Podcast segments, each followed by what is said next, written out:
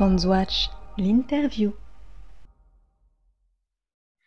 Alors nous avons euh, de récents indices de durcissement monétaire à venir de la part de, la Fed, ou tout du moins un, changement de ton. On l'a vu en particulier euh, juste avant la, publication des dernières minutes de la Fed, avec euh, Laïb Reinhardt qui, siège au Conseil des gouverneurs de la Fed et qui n'est euh, pas spécialement connu pour être hawkish en matière monétaire, c'est le moins qu'on puisse dire, qui a plaidé pour une, accélération de la normalisation.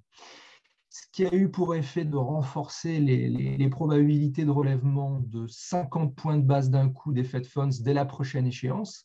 Et ce, même si l'inflation publiée, alors je pense que c'était mardi, a apporté un, soupçon euh, de soulagement puisque l'indice des prix à la consommation, là je parle en données corrigées des éléments volatiles, alimentation, énergie, est ressorti en hausse, on va dire que de 0,3%, un petit peu sous les attentes. Alors justement, on va avoir un regard expert en la matière sur cette équation complexe pour la Fed. Pour parler politique monétaire américaine, on a le plaisir d'accueillir Véronique Riche-Flores, économiste indépendante à la tête de Rich Flores Research. Bonjour Véronique. Bonjour. Alors, est-ce que, est que pour ces 50 points de base dont je, dont je parlais dès le prochain euh, comité de politique monétaire, est-ce que c'est quelque chose d'acquis ou, ou, pas forcément? Et, et au-delà de la décision sur ces taux proprement dit, que devra-t-on surveiller? Alors, euh, rien rien n'est jamais vraiment acquis avec les banques centrales, mais bon, on peut dire que la probabilité qu'effectivement ils décident de relever de 50 points de base euh, est, assez élevée aujourd'hui. Euh, pourquoi? Parce qu'effectivement, les banques centrales, comme les économistes d'ailleurs, hein, et tout un chacun, sont régulièrement surpris par la vigueur et la persistance de l'inflation et qu'on atteint des taux d'inflation très élevés. Ah, il faut bien avoir en tête quand même qu'il y, a une règle en économie, il y en a beaucoup, mais s'agissant de la fixation et du niveau d'équilibre des taux d'intérêt, mais la règle qui s'applique en général sur le moyen terme, c'est la convergence entre le niveau de la croissance nominale donc le mhm. PIB nominal, c'est-à-dire PIB réel plus inflation, et le niveau des taux d'intérêt. À moyen long terme, c'est normalement euh, ce qu'on devrait observer. Aujourd'hui, si vous relevez les compteurs, même avec des perspectives de croissance euh, un peu prudentes, disons 2,5 ou 3 aux États-Unis, plus 7, euh, 7% d'inflation en moyenne sur l'année par là, ça vous fait plus de 10% on a des taux d'intérêt à 0%. Donc, il y a un vrai... Euh, les banques centrales sont véritablement mises au pied du mur, quelque part, comme euh, tout un chacun, sachant qu'on connaît notre dépendance au crédit et la dépendance de nos économies, particulièrement l'économie américaine au crédit, qu'on sait à quel point le bas niveau des taux d'intérêt a joué sur les prix d'actifs et que la, la grande incertitude, c'est est-ce qu'on peut relever les taux d'intérêt. Donc, d'abord, il le faut, parce qu'une banque centrale qui dirait bah oui, on va avoir 10% d'inflation, mais on ne peut pas remonter les taux d'intérêt, on est certain que ça conduirait les agents à anticiper que l'inflation perdure et ça auto-générerait euh, presque euh, mécaniquement de l'inflation euh, durable. Donc, les banques centrales, un, doivent agir, deux, la question, c'est avec quelle rapidité et quels risques elles encourent. Donc, et aujourd'hui, vous voyez que 50 points de base de hausse des taux, alors que la croissance nominale elle, est, probablement sur un rythme euh, X fois plus élevé, ça paraît dérisoire. Il faut changer, arriver à changer donc ce concept, cette approche par rapport à des années où on n'avait pas d'inflation et où, l'économie et les marchés étaient beaucoup plus sensibles. Donc voilà les raisons pour lesquelles non seulement 50 points de base sont probables, si vous entendez, vous écoutez certains autres membres de la Fed, on pourrait même imaginer un, coup d'éclat avec 75 points de base, etc., pour marquer le, changement et la volonté de, contrôler cette inflation qui donne l'impression de ne pas être contrôlée. Donc finalement, une Fed euh, au, pied du mur qui devra de toute façon agir, qui est déjà euh, finalement entré dans son virage euh, monétaire, mais qui devra euh, finalement accentuer la, courbe de, son virage au risque de, ben, c'est un petit peu le, jeu entre guillemets, au risque de peser sur la croissance, j'allais dire au pire moment, en sortie de, crise Covid et au moment où, les prix des, matières premières, notamment énergétiques, explosent. Et, et ça, c'était pas pas forcément prévu. Et c'est là qu'il y a un jeu d'équilibre et, d'incertitude énorme, parce qu'effectivement, euh, on va durcir le contexte monétaire et euh, à un moment où le choc, la, flambée des prix des matières premières, euh, va probablement suffire à créer des conditions éventuellement d'une récession. En tout cas, euh, augmente considérablement le risque de récession parce qu'on a un choc de pouvoir d'achat qui est absolument colossal. Et on sait bien que ce n'est pas l'épargne Covid euh, qui est très concentrée d'ailleurs et qui ne concerne clairement pas tous les Américains ni tous les Européens qui va pouvoir compenser ce choc. Donc, il y a sans doute devant nous un vrai choc de pouvoir d'achat, donc de consommation, que les taux d'intérêt euh, hypothécaires, donc ceux qui servent à financer l'acquisition dans le logement, ont déjà beaucoup monté et qu'on commence à en voir les effets sur les indicateurs immobiliers. Euh, on le sait, euh, le secteur immobilier est également très important pour tout un tas d'activités. C'est également une part importante du PIB et, de la richesse des particuliers. Donc, ça a un effet de duplication assez important.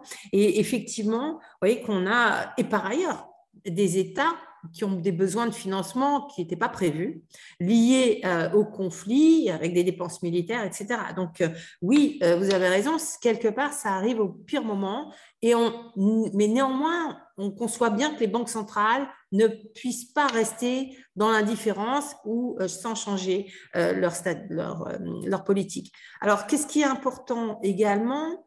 Il y a l'action sur les taux d'intérêt, d'une part, et puis l'action sur le bilan. Et ce que nous a, ont révélé notamment les minutes de la, du dernier FOMC, c'est que euh, la Fed va agir sur son bilan et prévoit de le réduire en ne réinvestissant pas une partie des, des, titres qui arrivent à terme. Et cette réduction, elle devrait avoisiner 95 milliards de dollars par mois. Et c'est quelque part un sujet d'interrogation considérable. D'abord, est-ce que la Fed va durcir sur les deux fronts?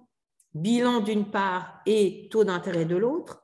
Est-ce que le fait ou est-ce que le fait d'agir sur son bilan euh, va lui permettre de moins relever ses taux directeurs? On a un petit peu l'impression, quand on regarde ce qui s'est passé sur les marchés, sur les taux futurs, les deux ans, que depuis cette annonce d'une action sur le bilan, finalement, les anticipations de hausse des taux directeurs ont un tout petit peu reflué, disons qu'elles se sont stabilisées. Voilà. Et, euh, et effectivement, on se doute bien qu'à un moment donné, il va falloir, alors là, c'est du fine-tuning pour le coup, être très fin dans cette gestion-là.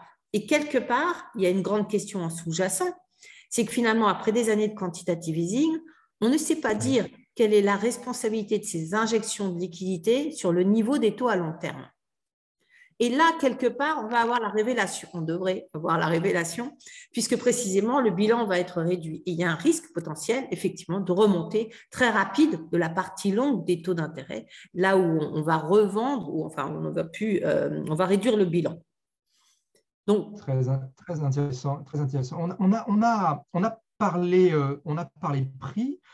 Euh, prix à la consommation, bon, même si la, la, Fed regarde aussi euh, euh, d'autres indicateurs sur les prix, notamment les, les, PCE. On a parlé un petit peu taux, taux hypothécaire, on a parlé réduction de la taille du, du bilan. Et j'aimerais maintenant qu'on articule politique monétaire et emploi aux États-Unis, puisque la Fed, bien évidemment, regarde comme le, le lait sur le feu tout ce qui se passe au niveau de, l'emploi et notamment surveille les mouvements de, de tensions éventuelles sur le marché de l'emploi, les offres euh, non pourvues, c'était le cas euh, en, sortie de crise Covid. Est-ce que c'est encore le, cas dans certains secteurs en ce moment? Comment la, la Fed se, positionne-t-elle par rapport à cette mesure de la tension du, du marché de l'emploi? Qu'est-ce qu'elle craint en particulier là-dessus? Une spirale euh, prix, salaire ou, d'autres choses? Comment, euh, comment vous ressentez euh, ça spécifiquement concernant l'emploi? Oui, je, pense que la, la, Fed redoute spirale prix-salaire. Pourquoi? Bah, Parce qu'à partir du moment où les salaires accélèrent, hein, finalement, ça permet de faire face au choc d'inflation. Hein. Autrement dit, vous rentrez dans une logique où effectivement il y a plus d'inflation, mais il y a plus de salaire, donc on supporte plus d'inflation et ça crée donc cette espèce de boucle qui est beaucoup plus difficile, enfin qui, est, qui pourrait être à l'origine d'une embardée de l'inflation beaucoup plus durable et, euh, et, qui de fait beaucoup plus difficile à, à, stopper. Donc effectivement, alors quel est le critère qui va être observé par la Réserve fédérale? C'est le taux de chômage. Pourquoi? Parce que ce taux de chômage est le révélateur des ressources en emploi hein, d'une économie euh, et il est très bas. Hein. il est descendu en dessous de 4%. C'est un niveau qui, normalement, se traduit par des tensions salariales, effectivement, parce que les entreprises ont moins euh, la, la ressource qu'elles recherchent, moins la qualification.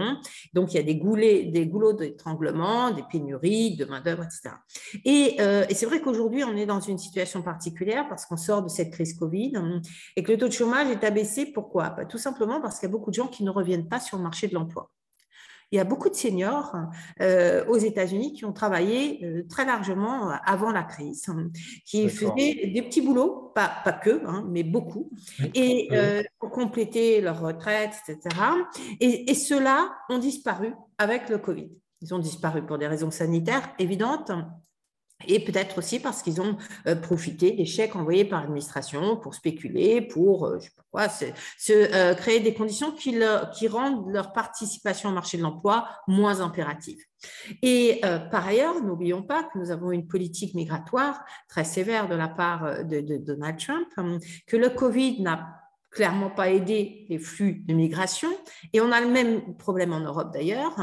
On manque d'une population qui souvent était une population immigrée à bas coût euh, et, dans le cas américain, par exemple, c'est notamment dans les métiers de la restauration, des services, des loisirs, etc., qui était concentrée cette population et que là, on en manque. D'où ce phénomène de pénurie de main-d'œuvre il y a quelques mois et euh, qui a fait accélérer les salaires d'ailleurs, les rémunérations. Et aujourd'hui, de pénurie qui se retrouve dans les transports, souvent dans les métiers peu qualifiés et comme au Royaume-Uni d'ailleurs avec le Brexit, hein, il y a un problème d'immigration qui est quand même très important ici. Et euh, donc, oui, il y a d'ailleurs aujourd'hui, si vous prenez le nombre total de chômeurs donc à disposition des entreprises, si on veut dire, par rapport aux pertes d'emplois, à ce que l'économie n'a pas récupéré depuis le début, de février 2020, eh bien, vous n'avez pas assez de chômeurs. Donc, c'est de constater que si on veut retrouver, et c'est l'ambition normalement euh, de, euh, politique ou de responsable de politique économique, de retrouver le niveau d'emploi d'avant la crise, eh bien, euh, on n'aura pas assez de main-d'œuvre, d'où des risques effectivement de tension salariale importants. D'accord. Parfait. Ben, c'est tout le, paradoxe de ne pas avoir assez de chômeurs. On parlait du secteur des transports, je pense au secteur aussi de, de l'anthropologistique. Euh, je pense qu'on a un certain nombre de, problèmes de, main-d'œuvre effectivement sur, l'ensemble de la chaîne, logistique aux États-Unis. Oui, oui, oui, et ça, concerne effectivement ces secteurs où, en général, on a une population euh, assez faiblement qualifiée, etc., et qui, qui fait défaut aujourd'hui. Alors, certains pourront dire, bon, bah, les aides publiques ont été trop importantes et ça, les gens préfèrent rester chez eux qu'aller chercher du, boulot pénible.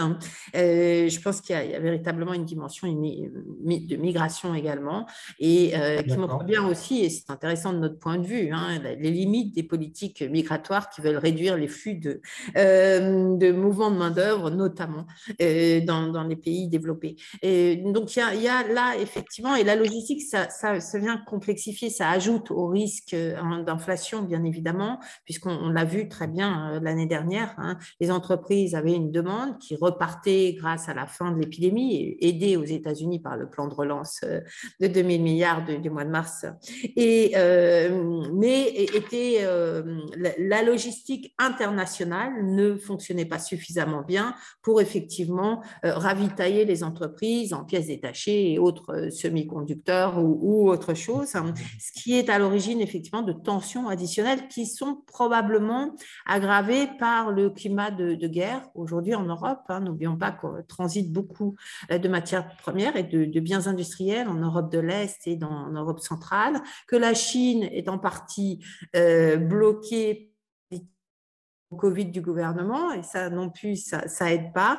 Donc vous voyez qu'on accumule finalement, on pourrait rajouter le dernier facteur, c'est ce qui se passe effectivement sur le front géopolitique qui nous suggère un monde beaucoup moins fluide qu'auparavant, avec des, fissures, et, qui dit fissure dit effectivement plus de difficultés à avoir accès à la ressource, c'est je crois euh, le cheval de bataille actuel et des années à venir, et ça aussi, ça, ça va de pair avec un risque accru sur le front de l'inflation. Donc on a beaucoup d'éléments. La question, elle est peut-être pas tant sur le retour de l'inflation, même si les banques centrales vont nous dire qu'elles vont faire ce qu'il faut pour euh, annihiler cette tentative, mais euh, véritablement euh, sur comment on accompagne ce changement d'un monde sans inflation vers quelque chose qui structurellement euh, semble aller vers plus d'inflation, alors avec des hauts et des bas, bien évidemment, et, on, pense effectivement qu'en deuxième moitié d'année, on ira plutôt plus bas parce que les effets de base euh, devraient jouer dans ce sens-là également.